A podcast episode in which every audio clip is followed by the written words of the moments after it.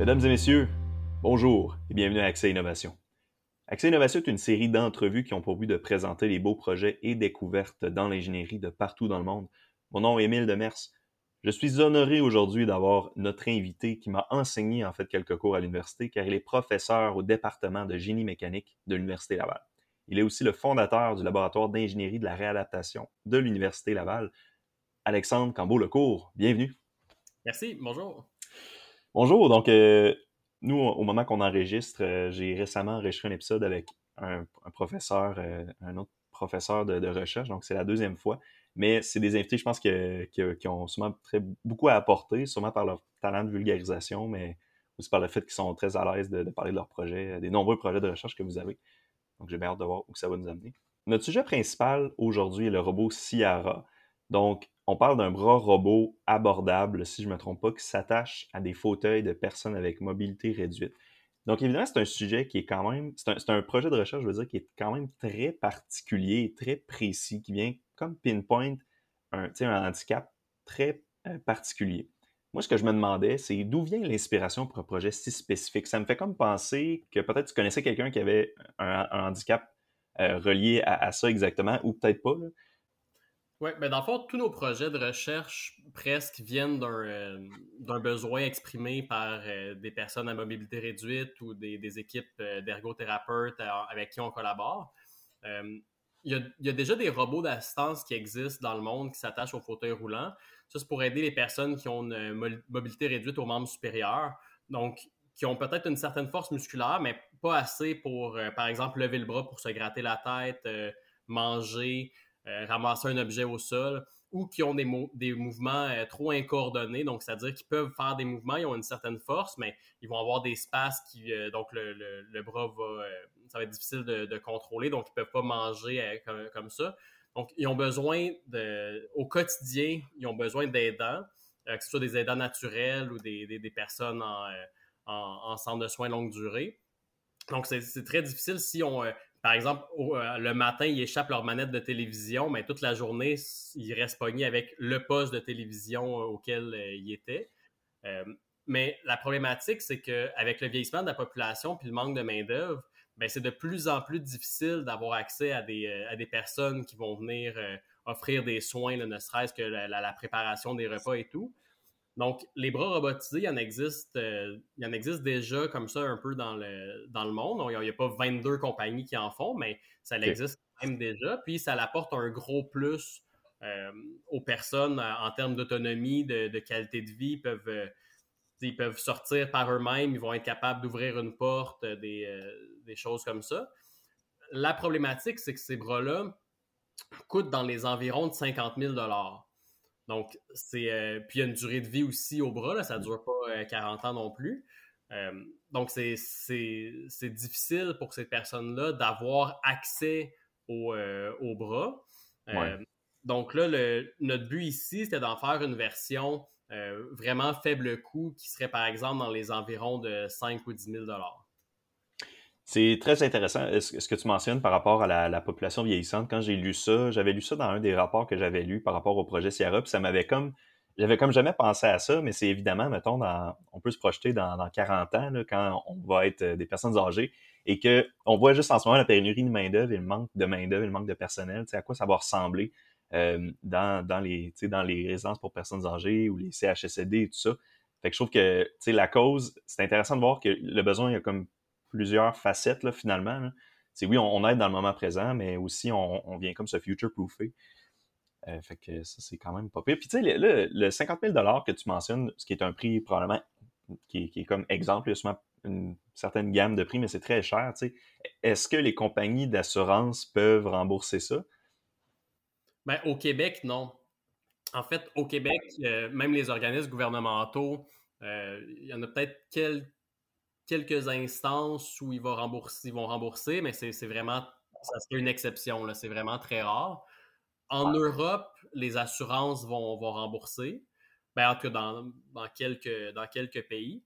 Mais au, Québec et au Canada, c'est pas remboursé. Donc, c'est vraiment la personne qui doit se l'acheter euh, d'elle-même. Donc, il y a des campagnes, de, des fois, ils font des campagnes de financement, mais ça reste euh, très limité en termes d'accessibilité. Parce que c'est vraiment très coûteux. Ben oui, tellement. Ouais, c'est ça, c'est comme le prix d'une coupe de char, là, mettons. c'est comme, facile à voir que c'est pas tout le monde qui a accès à, cet argent-là. Là. OK, puis euh, c'est sûr que aussi, euh, par rapport vraiment aux besoins euh, initiaux, puis aux, robots qui existent sur le marché, c'est sûr que tu as mentionné que, des fois, c'est un besoin. C'est ça qui m'a comme impressionné quand j'ai lu le, rapport. Sais, le besoin en masse est tellement pas tant élevé que ça que, c'est dommage de voir des, des robots justement à 50 000 qui ont probablement quand même des, des, très bons torques, puis, tu sais, ils coûtent très cher, mais ils peuvent juste pas se rendre par terre pour ramasser une manette qui pèse à peu près 20 grammes, j'imagine, à peu près, là, tu sais. Euh, fait que c'était quoi, dans le fond, à peu près les. C'est quoi à peu près les requis de, de, masse que vous aviez, puis comment vous comment vous vouliez faire pour baisser les coûts? Oui, ben dans le fond, le, les, les, robots d'assistance à, à, 50 000 qui existent, normalement, ils peuvent prendre une charge d'environ 2 kg. Euh, mais ce qu'on s'est rendu compte, c'est que dans la vie de tous les jours, 2 kg, c'est vraiment beaucoup. 80-90% euh, des objets du, du quotidien, euh, que ce soit prendre, une, prendre une sandwich, prendre un, un, verre, une brosse à dents, des choses comme ça, ben, 80-90%, ça ne dépasse pas 300 grammes. Donc, le, fait que d'avoir une capacité de 2 kg, la capacité qui va de 3, mettons, de, de 400 grammes à 2 kg, ça n'a pas à grand-chose. Puis ça, ça, fait, ça, ça fait qu'on a un besoin en, en, couple, en force du robot à peu près 5 fois plus élevé pour quelque chose qui ne sert pas vraiment. Donc, c'est beaucoup là qu'on est, allé, euh, on est allé jouer euh, pour avoir besoin de moteurs moins puissants, donc pas mal moins, pas mal moins coûteux aussi. Puis, l'autre chose, c'est euh, des, des, innovations mécaniques qu'on a fait pour réduire le, besoin en force du robot. Donc, on est venu placer des ressorts qui prennent une partie de la charge pour le robot. Donc, on a moins besoin de, de, de moteurs puissants aussi. Euh, ça, c'est une chose. Donc, les moteurs, ça, je pense que c'est des, des servomoteurs, des moteurs électriques qui sont bons en positionnement, probablement. Oui, exact. Qui sont précis. OK. Donc, ça, le, le, prix de ça est proportionnel euh, à la puissance, c'est ça? Je me trompe ben, en disant ça? Non, non, tu te trompes pas. Mais ça, ça dépend. Ça, ça va un, un peu comme par escalier. Euh, tu sais, c'est mettons, dans, une gamme, qu'on prenne euh, un, moteur à 3 Nm ou 6 Nm, ça, va être, ça va être le même prix environ. Sauf que si on est capable de descendre, euh, par exemple, en bas de 3 Nm, ben là, on peut changer totalement de gamme de, de moteur.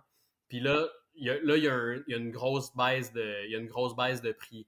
Euh, par exemple, des moteurs en haut de 4 Nm, ça va être difficile de, s'en sortir pour que, ben, pour que ça reste compact aussi, là, parce qu'on ne faut pas que ça soit un, gros robot avec des moteurs de 2 mètres qui dépassent. Euh, donc, si on veut que ça, reste dans, une certaine compacité, euh, on va passer, par exemple, d'un moteur de 4 Nm à 2 Nm, ben là, il va avoir un gros bond euh, d'un, peut-être d'un facteur 5 de coût, quelque chose comme ça. OK, fait que c'est, intéressant. Fait que ça veut dire que ça rend la job quasiment plus facile pour vous au laboratoire pour dire, ben là, nos objectifs sont de temps puis temps. On, on est-tu capable d'aller à temps? C'est pas une gamme de. c'est pas une gamme de, de couples euh, qui varie euh, en incrément, parce que si ça serait le cas, j'imagine que ce serait peut-être un petit peu plus difficile de se décider puis de s'enligner, parce que là, tu pourrais dire, ah, peut-être un petit, peu, un petit peu de plus, un petit torque de plus, tu sais. Ouais, euh, puis il y a aussi une chose, il y a une question qu'il faut que je te pose quand tu dis, puis j'avais lu ça aussi dans le rapport, quand tu dis que, mettons, je pense que c'était 80% ou 90% des objets quotidiens pèsent de 300 à 500 grammes, c'est comment vous faites pour savoir ça? C'est où? Y a-t-il des données qui existent là-dessus sur Internet où vous vous êtes amusé à, peser plein d'objets euh, quotidiens? Ben, ça l'a donné qu'il y avait une étude scientifique qui avait déjà été faite.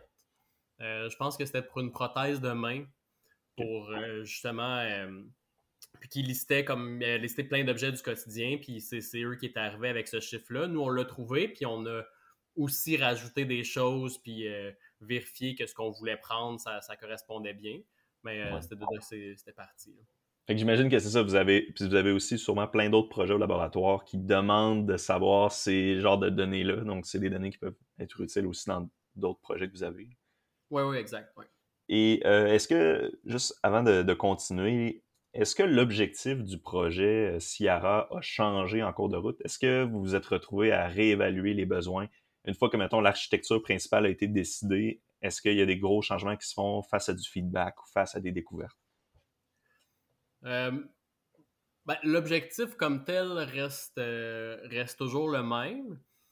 mais c'est sûr que en faisant la conception, on s'aperçoit de compromis, puis là, on va peut-être changer différentes, différentes directions ou différentes façons de faire. Par exemple, on, si, on pense équilibrer avec les ressorts, ben, est-ce que après ça, on peut se demander, OK, ça, amène une certaine complexité, est-ce que finalement on laisse faire ça, puis on prend juste pour cette partie-là un moteur qui est plus puissant, puis euh, donc ça va mhm. aussi avec des choses qui ont l'air simples, mais qu'en faisant la conception ou en, le mettant dans les mains d'utilisateurs, on s'aperçoit que euh, c'est pas si simple au quotidien, donc là on va réévaluer puis changer les choses, mais, mais sinon l'objectif est demeurer le, le même. C'est vrai que quand on parle de projet de maîtrise, des fois, de ce que je me rends compte avec les, entrevues que je fais, des fois, les étudiants, ils font, mettons, un deux ans, puis ils font peut-être pas nécessairement un prototype euh, physique très avancé de leur projet. Des fois, c'est juste, mettons, de la recherche ou de la conception en 3D. Et puis après, donc, je peux m'imaginer qu'ils verront sûrement pas un peu le fruit de la réalisation, des fois, là, et qu'il y des fois, euh, leur, truc peut-être marche pas et que ça demande d'autres itérations, parce qu'on le sait, là, je sais pas si tu es d'accord avec moi là-dessus, mais pour vraiment que quelque chose fonctionne, c'est quasiment obligatoire de faire un prototype physique puis de l'essayer parce qu'il y a toujours des choses qui apparaissent. C'est jamais parfait comme on peut imaginer. Euh, toi, tu as, travaillé, dans le fond, de ce que j'ai cru comprendre, tu as travaillé en industrie avant de faire ton doctorat, c'est ça qu'on m'avait dit.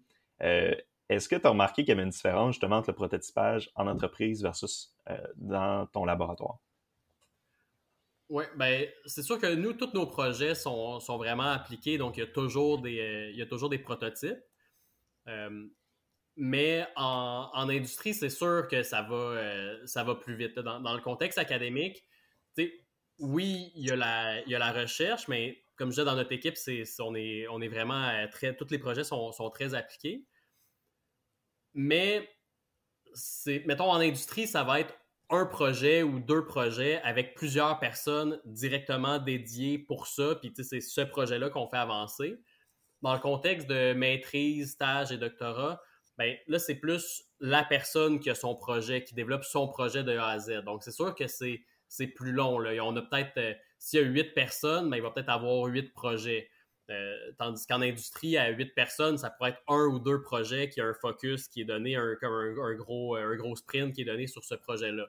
Donc, c'est sûr que euh, les développements dans ce contexte-là peuvent être, euh, peuvent être plus longs.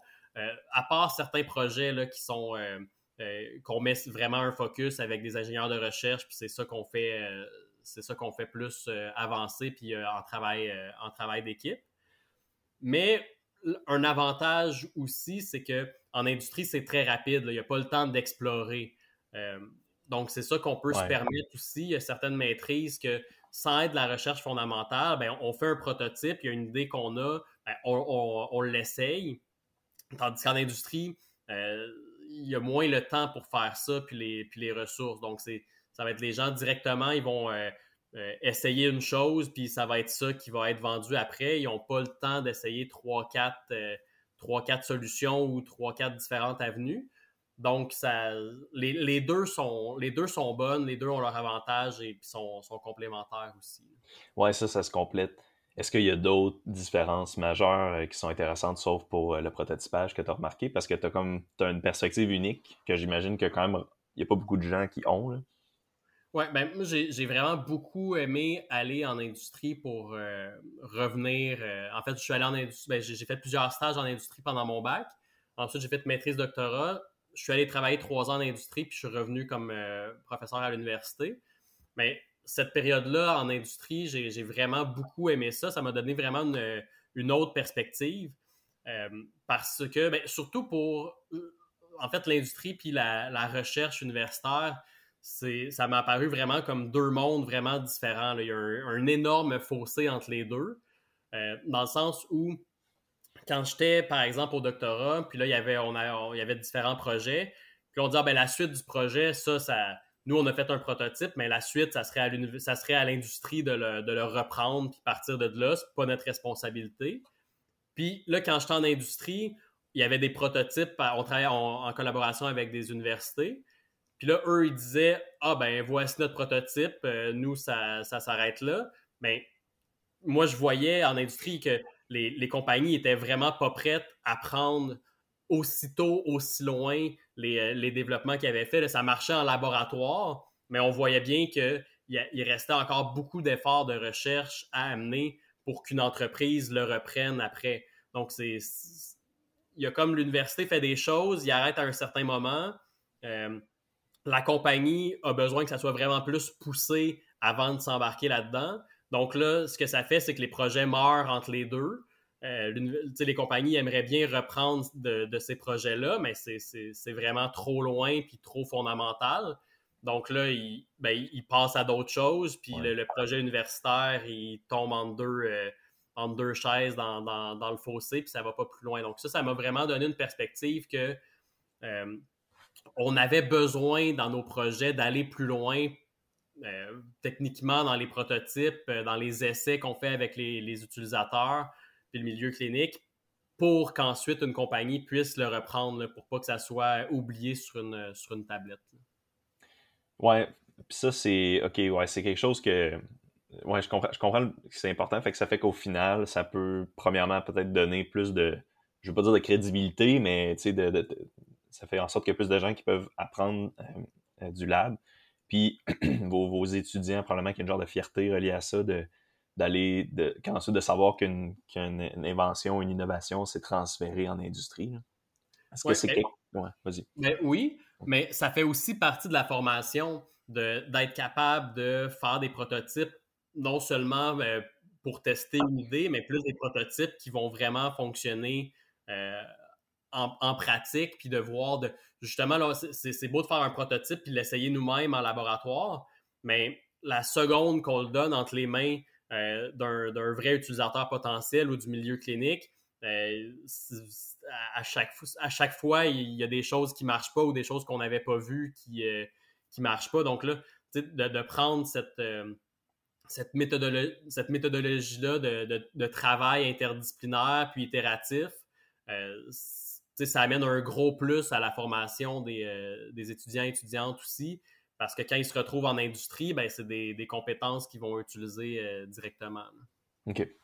Et justement, puis oui, puis tu parles de feedback. Euh, quand vous allez chercher du feedback, euh, comment ça fonctionne généralement? Parce que j'ai travaillé dans le, domaine médical euh, et c'était, ça pouvait être quand même très compliqué faire essayer les produits médicaux aux patients. Il y avait un gros processus d'approbation et tout. Vous, ça, ça, ressemble à quoi? Comment vous allez, vous allez chercher ça? Bien, ça reste ça reste pas simple pour, euh, pour nous non plus, mais c'est quand même mille fois plus simple qu'une entreprise parce que on est dans le contexte de, de, milieu de recherche, donc on a des, euh, on a des accès plus, euh, plus faciles. en gros, comment ça fonctionne? Si on a un, projet qui, qui, commence, normalement, on va, on va comme se créer un, genre de groupe experts qui vont être des utilisateurs potentiels, puis des, membres du milieu clinique, puis aussi ben, d'autres chercheurs dans d'autres domaines comme euh, physiothérapie, ergothérapie avec qui on, travaille. Puis là, si on pense à une, problématique, par exemple une, aide à l'alimentation ou peu importe, ben, on va commencer par faire euh, des, entrevues ou des questionnaires pour bien identifier le besoin. Puis ensuite, on va arriver avec des, idées. Là, ça peut être juste euh, des dessins à la main, des dessins en, en CAD, dessins 3D ou même des, des petits trucs en prototypage rapide, des modèles réduits, juste pour savoir si ça, on est dans la bonne direction. Euh, montrer aussi des, des, solutions existantes pour comprendre pourquoi telle ou telle solution, ça répond pas aux besoins. Euh, s'il y en a une qui répond aux besoins, ben, on ne va pas plus loin. Là, ça ne sert à rien de, réinventer, la, roue. donc, à partir de là, on, commence un, premier prototype qu'on va ensuite refaire essayer aux gens. Puis là, de, fil en aiguille, on peut. Euh, il certains projets, c'est plus complexe, ça va, être euh, ça va un ou deux, trois prototypes. Il y en a d'autres, c'est que c'est plus rapide, ça peut être une dizaine, euh, dix, quinzaine de prototypes qu'on améliore à chaque fois. Donc, c'est vraiment en le présentant aux gens du milieu clinique et des, utilisateurs potentiels qu'on va voir. Puis ça, normalement, on commence avec un essai qu'on appelle ponctuel, c'est-à-dire, par exemple, pour une aide à l'alimentation, ben, on, va le prêter le temps d'un repas ou euh, d'un comme un, repas euh, simulé, là, par exemple, euh, avec de la compote ou juste pour voir rapidement si ça fonctionne bien. Puis là, plus on avance, bien, plus on va faire des prêts long terme. par exemple, le prêter pour deux jours, une semaine, ensuite un mois, deux mois. Parce qu'à chaque fois, il y a des choses que on ne voit pas avec juste un petit essai ponctuel, par exemple, si on le laisse une journée, mais qu'au cours d'un mois, ben, il y a d'autres choses qui apparaissent, comme le transport de l'appareil pour aller au restaurant, euh, différents repas, différentes textures, il y a des choses qui fonctionnaient, d'autres qui fonctionnaient moins. Donc, c'est euh, un peu ça le, processus. OK.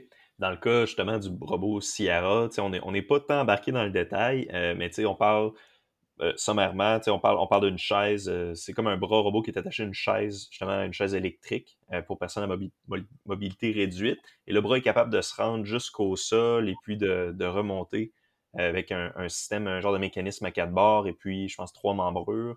le feedback par rapport à ça que vous avez eu, le dernier feedback que vous avez eu, ça ressemblait à quoi? Y avait-il des points, des points positifs, des points négatifs?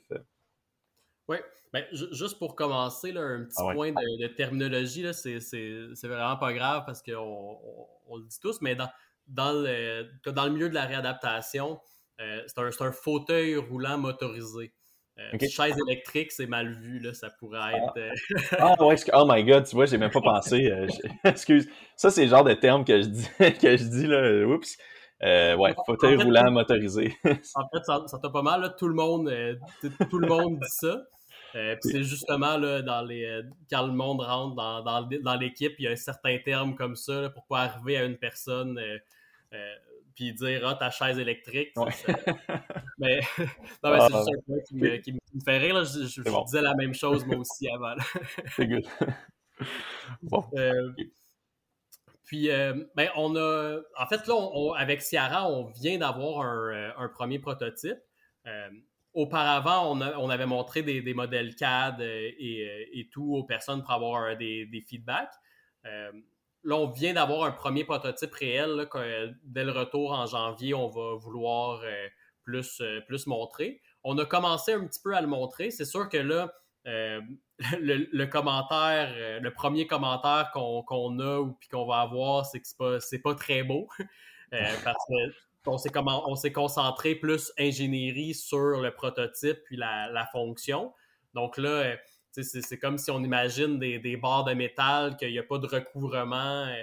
En fait, il y a plein de choses dans notre quotidien que si on enlève le recouvrement, c'est juste des, bouts de métal qui tiennent ensemble, puis on trouverait ça, euh, on trouverait ça très laid. souvent, c'est la, coquille qui nous cache ces choses-là, puis on s'en rend pas compte. Donc là, présentement, c'est un peu ça. C'est un, robot tout nu, pas de coquille. Donc, c'est beaucoup de, de barres de métal et tout. Donc, ça, il y a le.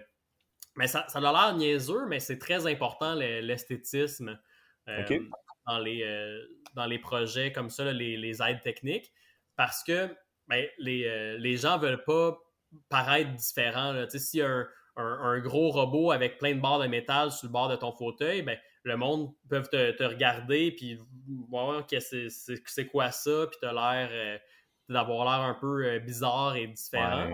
Tandis que si c'est un beau robot avec euh, euh, un, beau look et tout, ben c'est le contraire. Le monde regarde pour dire Hey, wow, il y a comme un comme une prothèse, la même chose. Là, si on a une, main prothétique qui est une, pince à la capitaine Crochet, ben, ça peut paraître bizarre, mais si tu une main de Iron Man, ben là, oups, on vient de passer d'un autre niveau qui fait Oh, il y a cool, il y a une main d'Iron Man. C'est ouais.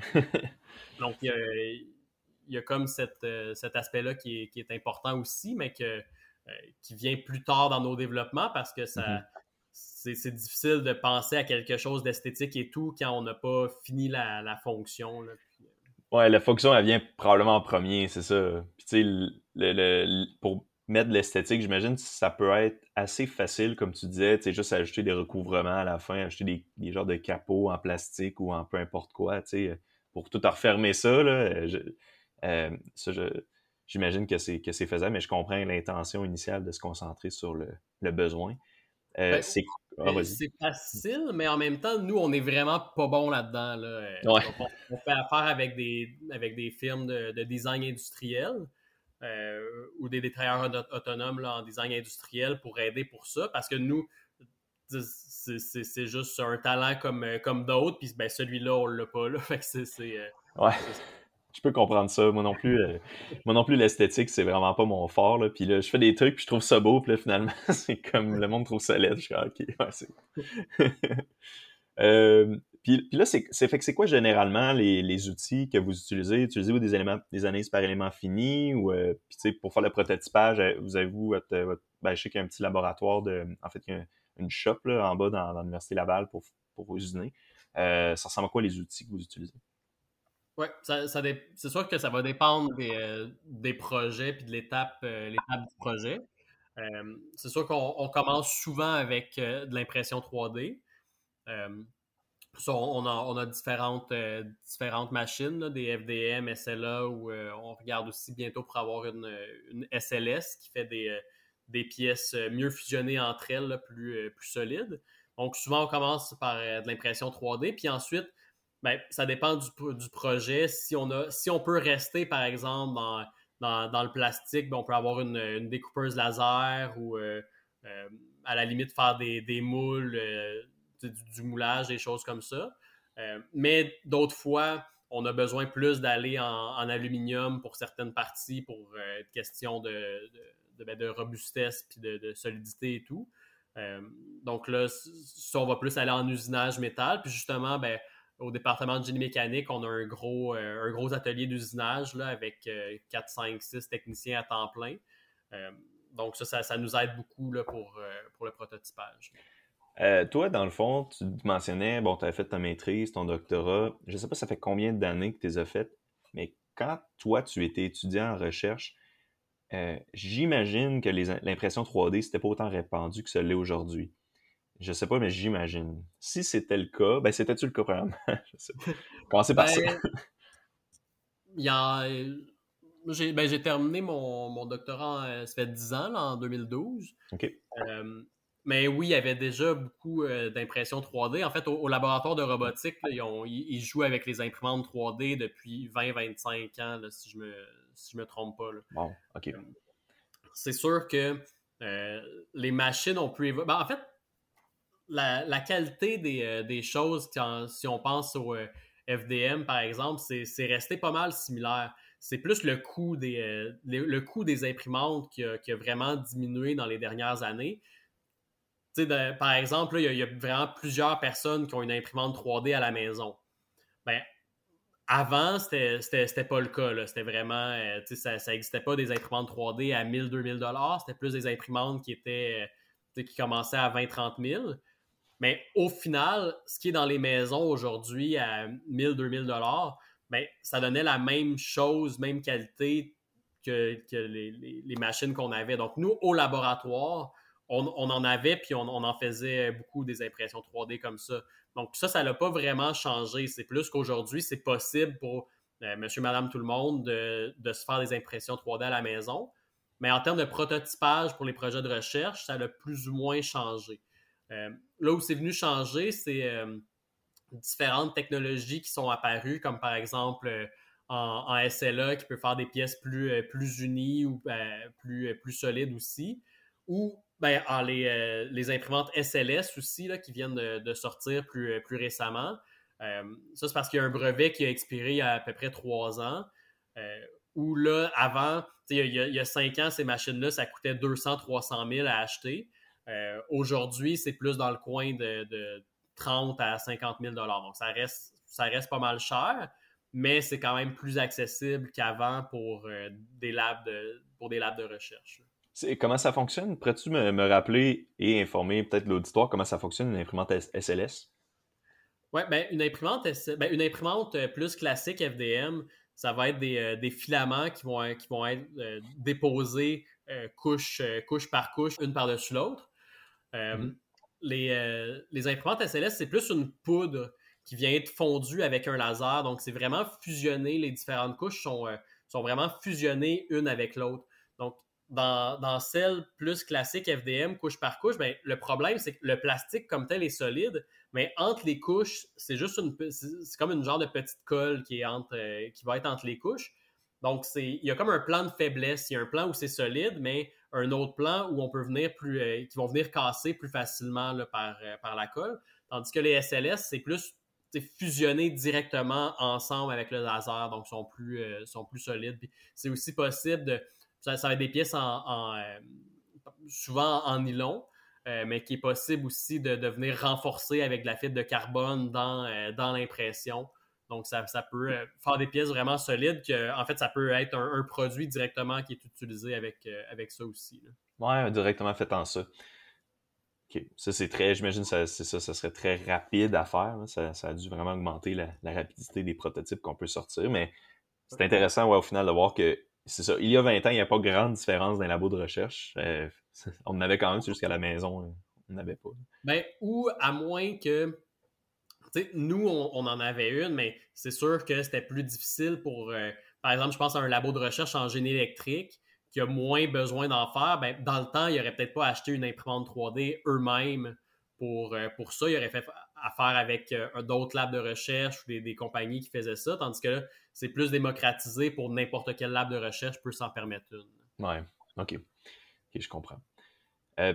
Euh, je voulais peut-être peut qu'on rembarque un peu dans, le sujet du bras du Ciara. on avait mentionné qu'on voulait baisser les coûts en utilisant, en vraiment venant euh, ré-regarder nos critères. Donc, entre autres, on a besoin de bas torque et de, basse masse au final.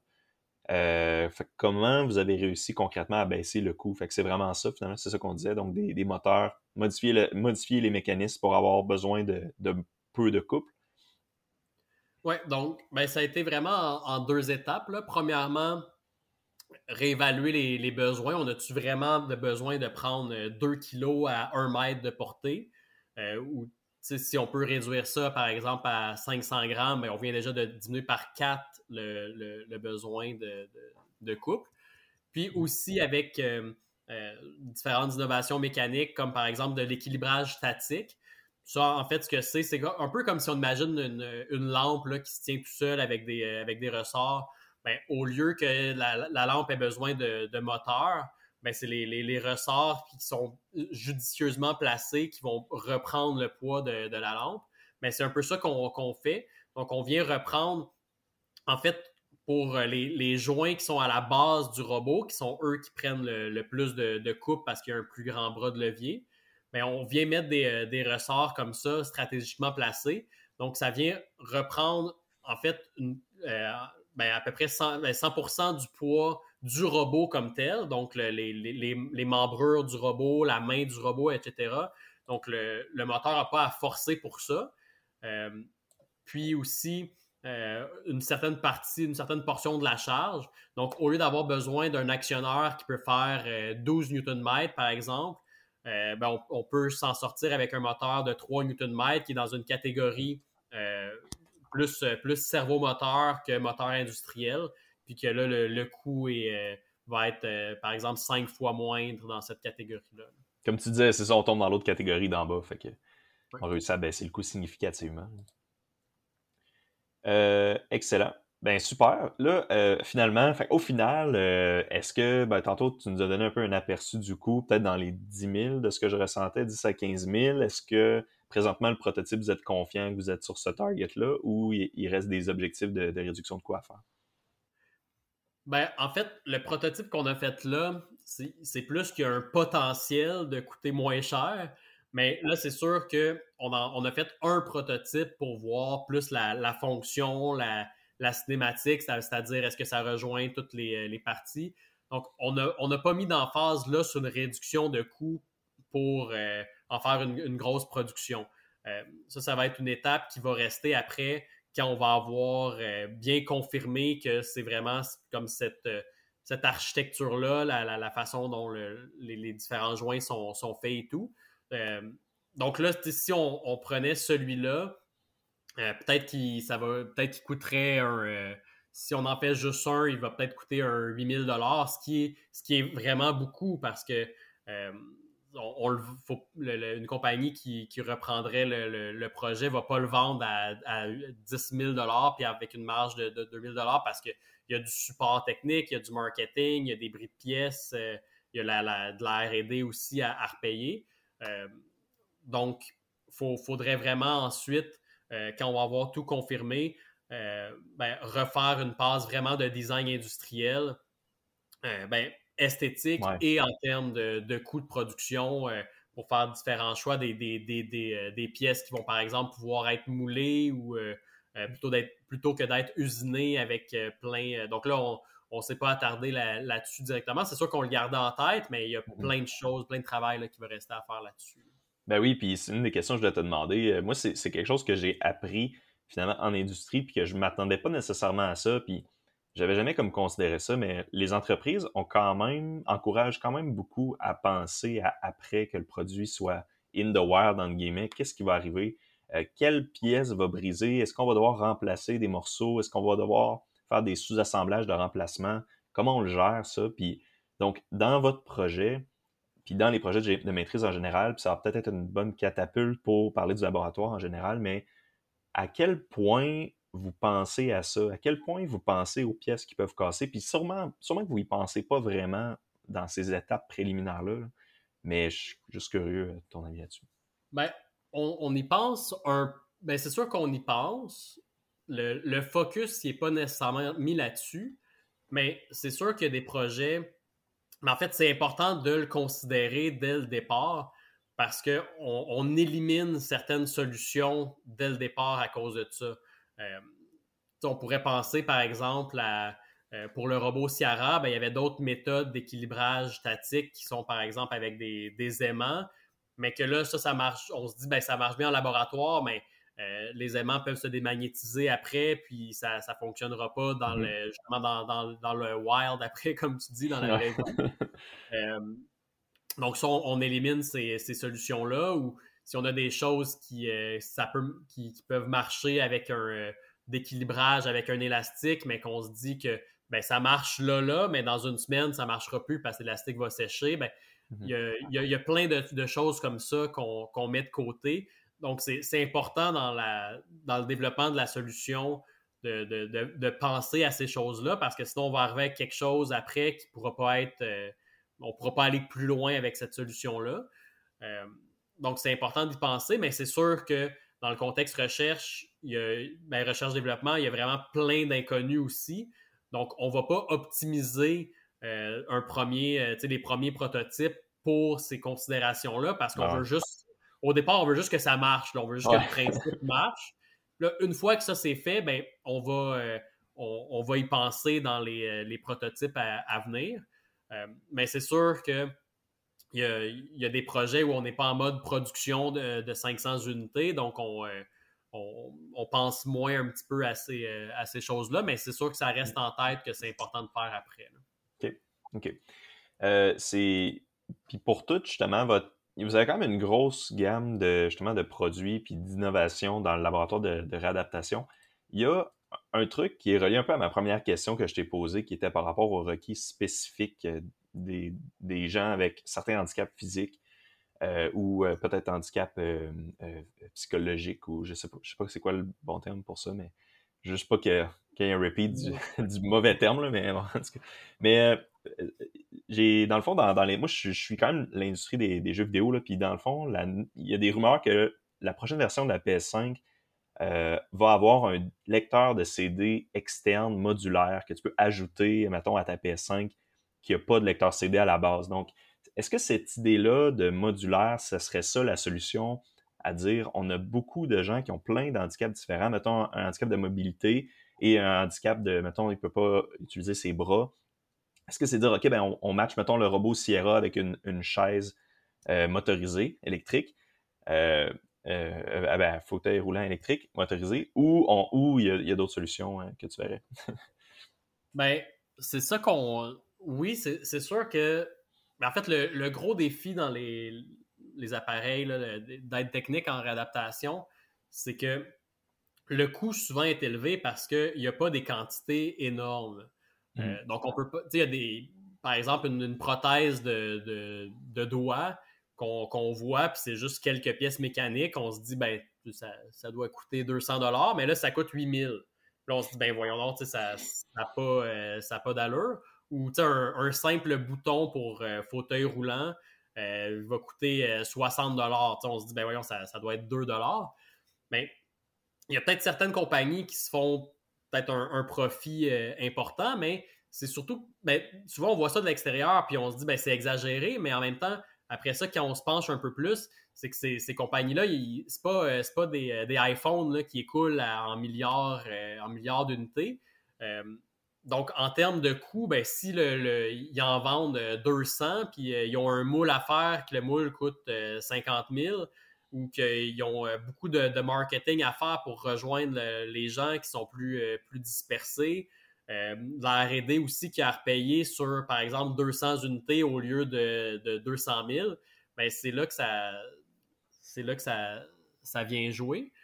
Donc, c'est ça, je disais ça, les coûts pour. Euh, c'était en lien avec la modularité parce que oui, si on peut faire quelque chose de modulaire, mais ben, si on a un produit de, base qu'on peut partager le coût des moules après ça avec euh, différents, différents handicaps, ben, ça peut être un gros plus. Mm-hmm. Mais en, pratique, c'est quand même difficile à faire parce que si on veut faire quelque chose de, modulaire, bien, on rajoute aussi beaucoup de, complexité. Puis là, euh, si on veut faire, par exemple, une aide, à l'alimentation qui répond à plein de besoins, bien là, on se ramasse avec une aide qui est vraiment complexe, euh, qui a plein de, choses modulaires, mais qui euh, les gens sont un peu perdus ou ça demande vraiment beaucoup de, de, design ou d'usinage pour rendre ça modulaire, pour euh, euh, telle particularité pour une personne, telle autre. Donc, des fois, c'est comme un compromis. On essaie d'aller avec le, plus adaptable possible aux besoins de différentes personnes parce que chaque personne est, euh, différente. ben oui. Donc, chaque personne va avoir ses, capacités, ses capacités qui sont, qui sont très, très différentes. En, donc, il y a mhm. comme un compromis. Là. Des fois, c'est plus simple d'avoir simplement un autre produit à côté qui est spécifiquement pour cette gamme de capacité-là, mhm. puis un autre produit pour une autre gamme. Mais c'est sûr que si on peut arriver simplement à rejoindre les deux, c'est merveilleux, mais en pratique, c'est pas tout le temps si facile à, faire. À faire. Il y a un des exemples dans lesquels je pense que ça serait. ça me semble être plus euh, facile à implanter, c'est vos euh, vos solutions de développement. Donc, de ce que tu m'as présenté, le laboratoire de réadaptation, le laboratoire d'ingénierie de réadaptation semble être séparé en plusieurs sections. Je, peux les lister. Là. Fait j'avais prévention, réadaptation, adaptation, sur-mesure et développement. Et de ce que je vois, la partie développement semble plus être axée peut-être programmation, contrôle, euh, lecture de, signal. Oui, ben, je, vais, je vais commencer par. Je vais, finir par euh, développement. Ça, va être plus, ça va être plus facile. Dans le fond, la catégorie adaptation, euh, c'est vraiment pour des adaptations au quotidien. Donc, euh, des, appareils que les, gens vont utiliser pour des, tâches de la vie quotidienne. Donc, ça peut être, par exemple, des, euh, aides, à l'alimentation, des aides à l'écriture, une prothèse, une orthèse qui va autour de la main pour aider à fermer la main.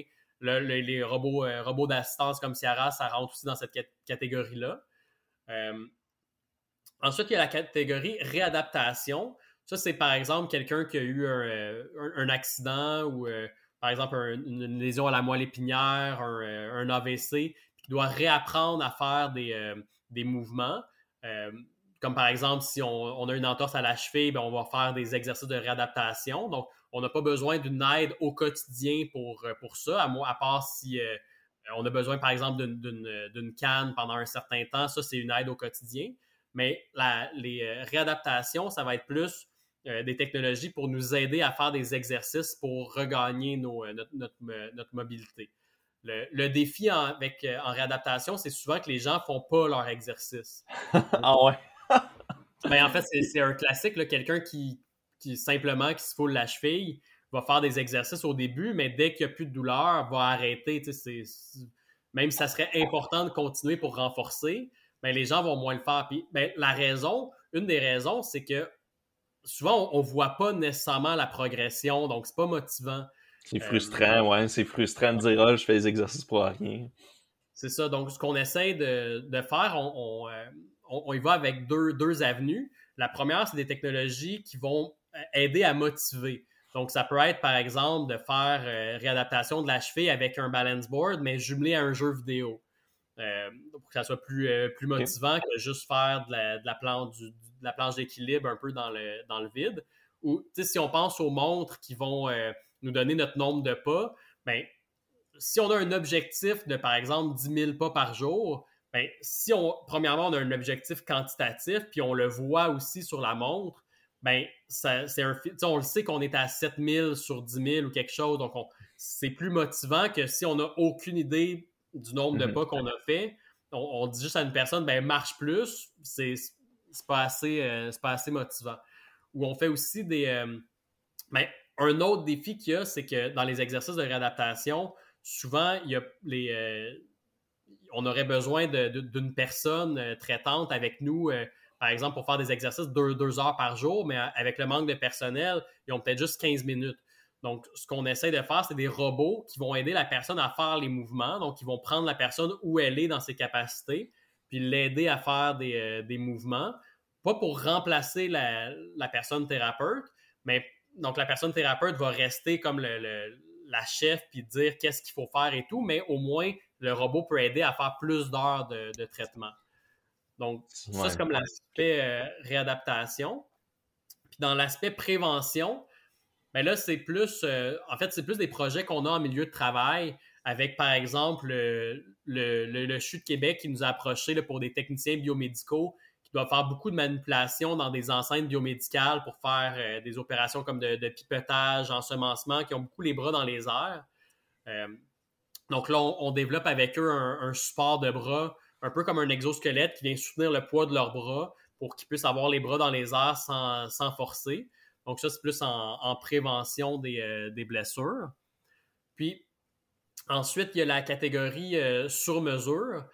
Ça, mhm. c'est des adaptations au quotidien aussi, mais dans le fond, nos, projets de recherche et développement, normalement, c'est plus euh, des, des projets qu'on fait, des aides à l'alimentation, par exemple, pour une population donnée. Euh, qui, va avoir plusieurs personnes qui vont pouvoir en profiter, mais il y a toujours certains besoins qui sont vraiment uniques à une personne. Il n'y aura pas un produit qui va exister pour ça parce qu'il y a peut-être, par exemple, juste deux personnes au Québec qui en ont besoin. Un, exemple, c'est une, dame avec qui euh, on collabore, qui a une dystrophie musculaire, donc une faiblesse, euh, faiblesse musculaire, qui doit ouvrir un scanner dans le cadre de son travail pour scanner des documents, mais elle n'a pas la force pour le faire. Donc là, on, a développé un. Euh, on a rajouté un petit moteur avec un microcontrôleur qui, avec un. un euh, appuie sur un bouton, puis ça l'ouvre le scanner pour elle. Donc, tu sais, ça, c'est vraiment des développements sur mesure qu'on euh, peut faire, mais qu'il n'y aurait pas un produit qui existerait pour ça parce qu'il n'y a, pas, un assez grand besoin. donc, tout ça mène aussi au, au, développement, la catégorie de développement, qui sont plus. Ben, en fait, ça peut être des des développements mécaniques, électroniques ou euh, informatiques, donc des algorithmes qu'on euh, fait. C'est juste que au lieu de faire des, euh, développemements spécifiquement pour chaque projet, bien, on essaie de regrouper, nos, de regrouper nos choses. Au lieu, par exemple, qu'un étudiant à la maîtrise développe une solution microcontrôleur avec un algorithme de zéro pour telle, ou telle chose, mais quand on fait des choses, on essaie de les réutiliser ou de, penser aussi plus à long terme. Donc, si on a besoin d'un développement, bien, on va peut-être le faire d'une façon qui puisse être réutilisable à plusieurs projets. Euh, comme on pourrait avoir un capteur EMG qui fonctionne pour les besoins d'un projet, mais on va essayer de s'en faire un qui soit plus modulaire puis qui puisse ensuite être réutilisé. Donc, avoir comme un standard, un, euh, capteur EMG standard qu'on peut ensuite vraiment réutiliser dans, plusieurs projets. Ça va être la même chose pour euh, les microcontrôleurs on pourrait avoir euh, comme une, gamme ou une solution de microcontrôleur pour chaque projet précis. Mais ce qu'on a fait, c'est qu'on a rassemblé le tout avec euh, comme une famille de microcontrôleurs type qu'on utilise. Puis dépendamment des besoins du projet, ben, on repart toujours de la même base. Donc, l'avantage est, double. On, part avec quelque chose, avec une, meilleure vision générale. Mais mhm. aussi ensuite, quand on développe quelque chose dans un projet, ben, on le repackage pour que le remettre dans la librairie pour qu'une autre personne ensuite puisse le réutiliser. Donc, au fil du temps, ça nous amène, ça nous sauve beaucoup de temps, puis ça, sauve des, euh, euh, des, développements aussi là, pour éviter qu'une personne passe euh, un an, deux ans à développer des choses qui auraient pu être réutilisées. C'est ça, tu as mentionné beaucoup, c'est ça, beaucoup d'exemples, c'est vraiment super. C'est quoi un capteur EMG? Ah, ouais, ben bonne, bonne question. EMG, c'est pour euh, électromyographique. Euh, en fait, c'est euh, un, capteur qu'on place à la surface de la, peau, par exemple au, biceps, là, pour, pour, simplifier. Puis quand notre cerveau envoie un signal à notre, à notre, à notre biceps de contracter, ben, en fait, ça se fait sous forme de signal électrique qui est envoyé au cerveau, qui est envoyé du cerveau jusqu'au muscle. Donc, quand on contracte le muscle, ben, il y a une certaine activité électrique qui, se produit. Le capteur myoélectrique, c'est comme trois, euh, trois, petites plaques de, métal qui euh, vont capter ce signal-là, puis il y a un, petit circuit électronique qui va l'amplifier, puis qu'on peut ensuite détecter si la personne est en train de forcer ou pas. Donc, à quoi ça sert euh, concrètement?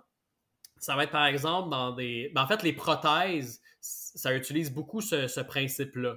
Donc, il y a des prothèses qui sont purement mécaniques, qui vont demander à la personne de fermer le, bras opposé avec un, câble, qui, un harnais qui passe entre les deux pour fermer la main.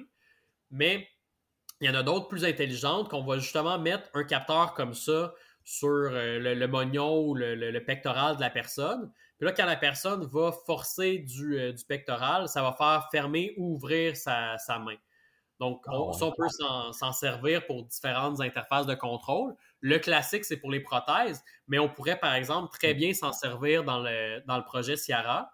Donc, euh, on pourrait avoir une personne pour qui c'est plus difficile de bouger le bras pour aller appuyer sur des, des, boutons ou manipuler un joystick. Donc, mhm. on pourrait placer un, capteur EMG, par exemple, sur son bicep. Puis là, quand elle contracte le bicep, sans nécessairement bouger le bras, ben, on peut le détecter puis faire bouger le robot avec ce, signal-là.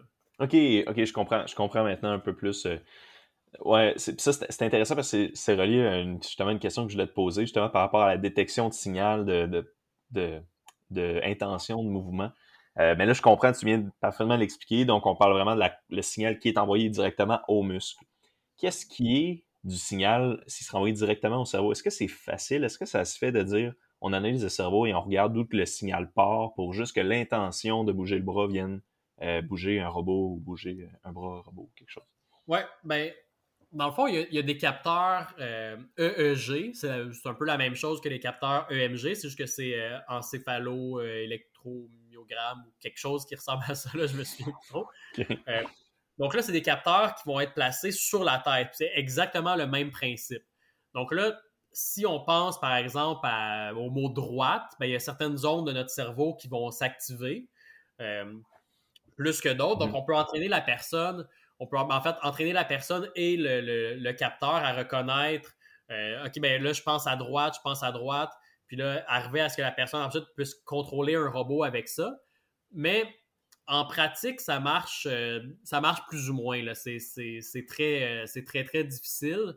Euh, dès que ça, bouge un petit peu ou on le remet ou le, le, signal est très très faible.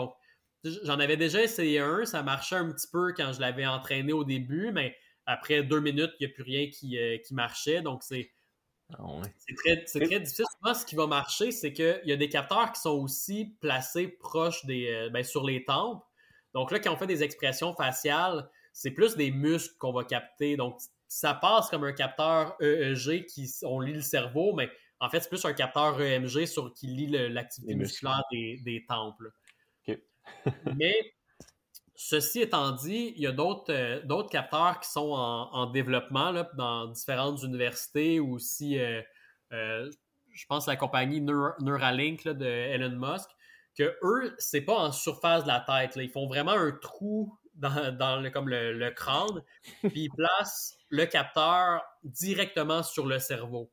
Ah ouais, ok. Donc, ça, j'avais à l'université Brown, j'avais visité, je pense, en 2014 ou quelque chose comme ça, il, était déjà avancé pour euh, des choses comme ça. Mais euh, ça fait quand même un, certain temps que ça existe, mais avant que ça arrive en pratique, euh, c'est quand même difficile. Donc, c'est des capteurs que sur un centimètre, il y avait à peu près 64 petites électrodes qui allaient sur le, cerveau. Puis après ça, c'est avec l'intelligence artificielle qui entraîne le, système à reconnaître les intentions de l'utilisateur. Donc, j'avais vu des vidéos qui montraient que ça marchait très bien. Euh, mais encore une fois, c'était plus. Euh, ben, premièrement, c'est ultra coûteux comme, euh, comme ben procédure, on peut s'en douter. puis là, il y a plein de contraintes de, juste de, batterie ensuite, de, sans fil et tout. Donc, c'était un peu ça le, but de la, de la, compagnie d'Elon Musk, justement, de démocratiser ça. Euh, il y avait eu des, résultats encourageants au début, mais là, ça fait un petit bout de temps que j'ai n'ai pas euh, entendu parler. Là. Je ne sais pas si ça, ça, fonctionne ou pas. Ou... Ouais. On va voir. Mais en tout cas, ça, ça serait vraiment une avenue. ça serait vraiment une avenue qui, faciliterait beaucoup les, les, choses parce que souvent dans les technologies de réadaptation comme ça, ben, la difficulté, le talon d'Achille, c'est le lien entre la personne et le système robotisé. Mhm. Euh, parce qu'on a beau avoir euh, une personne euh, hyper intelligente avec un, robot super bien designé, mais si on peut juste communiquer avec, avec deux boutons, ben c'est difficile de dire au robot ah, ben, va chercher la tasse qui est là. Ou, donc, ça fait beaucoup juste avec deux boutons ou un joystick. Ça va être avant, arrière, gauche, droite. Là, après ça, il faut appuyer sur un bouton pour changer de mode, pour les rotations, ouvrir la main, c'est très, mhm. très long. Si on pouvait dire directement, ben, va à cet endroit-là, ça serait vraiment super, ça sauverait énormément de temps, puis ça, serait vraiment un game changer. Mais c'est ça, il reste des développements avant que ça ben puisse euh, vraiment se concrétiser. Là, j'avais vu, la dernière chose que j'ai vu Neuralink, c'était la démo avec les cochons qui ont la chip et qui marchent sur un tapis roulant. Puis le, système est capable de parfaitement modéliser leur membrure sans que le cochon il sache exactement. il modélise euh, leur membrure où c'est qu'ils sont dans le temps juste en lisant le cerveau. Euh, ça, c'était quand même intéressant, mais tu sais, une affaire avec ça, comme tu dis, c'est que c'est tellement intrusif que moi, personnellement, moi, ça me tenterait pas de faire cette procédure-là, de me faire implanter, tu sais, ouvrir mon crâne, me faire mettre une puce, mais c'est sûr que des gens avec des des handicaps, peut-être qui ont perdu la mobilité de leur, mettons, de leurs mains, ils seraient prêts à faire ce gamble-là ou à faire ce saut-là. C'est une question de compromis. Euh, euh, excellent. On commence à, on s'enligner pas mal vers la fin. Je voulais te demander, euh, toi qui as créé, juste, c'est un peu hors sujet par rapport à ce qu'on a parlé, mais de ce que je comprends, c'est toi qui, es le fondateur du laboratoire d'ingénierie de, réadaptation. ça fait-tu longtemps que c'est démarré? C'est venu de où un peu? Oui, ben en fait, nous, on, fait partie comme de deux, euh, de deux centres de recherche de, l'université. Pardon. Il y a le, le, CIRIS, qui est le Centre interdisciplinaire de, réadaptation et euh, intégration sociale, qui est lié à l'Université Laval, puis qui physiquement, il est dans l'Institut de réadaptation de, Québec, là, en face de Place Fleur de Lys. Puis il y a aussi le, le CERVIM, qui est plus un, centre de, recherche en euh, vision, intelligence, machine, robotique. Donc, on, fait partie des deux centres, puis euh, en même temps du, euh, laboratoire de, robotique de, l'Université Laval. Euh, en fait, on a, créé ce, nom-là vraiment parce que nos projets sont vraiment ciblés en ingénierie de la réadaptation, puis ça donne une, pour vraiment donner une, visibilité, puis avoir comme un, effet structurant sur les, les, projets plus réadaptation qu'on fait. Donc, un, laboratoire euh, universitaire, c'est pas une entité officielle euh, enregistrée euh, comme une, comme une compagnie. Donc, c'est, plus un nom pour rassembler les, intervenants, autant en ingénierie que en réadaptation, en physiothérapie, ergothérapie, kinésio, psycho, avec qui on, travaille pour avoir comme une, une entité reconnaissable pour l'ensemble de ces, de ces projets-là. OK, excellent. Euh, ça, fait, combien d'années à peu près que ça existe? Ben, euh, je dirais 2015, euh, là, donc 7 ans, mais c'est sûr que ben, moi, je suis arrivé comme professeur en 2015. au début, c'est beaucoup de partir le, partir le laboratoire. En fait, on, commence, là, on a 20 000 dans notre, dans notre compte, puis ensuite, tout le reste, il faut aller le chercher. Donc, établir le laboratoire au début, c'est plus long, aller chercher les sous pour l'équipement, le, personnel, les étudiants et tout, monter la, machine. Donc, je dirais que ça a plus commencé, peut-être plus vers 2017-2019, euh, le temps d'établir euh, les, choses. OK, OK, ouais, quand même. Fait qu'on on voit que c'est quand même dans ses débuts. Donc, il y a sûrement une quantité énorme de projets dans ta tête ou sur papier que tu aimerais transférer, je sais pas, à des étudiants ou ou à des, du monde qui cherche euh, un stage ou une maîtrise ou whatever. Je vais pas dire whatever. comme si pas euh, en fait, on a beaucoup de projets présentement qu'on va vouloir transférer vers, commercial, vers la commercialisation. Mais c'est sûr qu'on est toujours à la recherche aussi là, de, d'étudiants et étudiantes motivés pour les, soit les stages, maîtrises, doctorats et tout. Ouais. Excellent. Ben, ça conclut l'émission pour aujourd'hui. merci beaucoup de ta présence, Alexandre. C'était vraiment. Ben, merci beaucoup à toi de l'invitation. De rien. et merci surtout aux auditeurs d'avoir écouté Accès Innovation. Pour plus d'informations, consultez nos pages Facebook et LinkedIn. À la prochaine.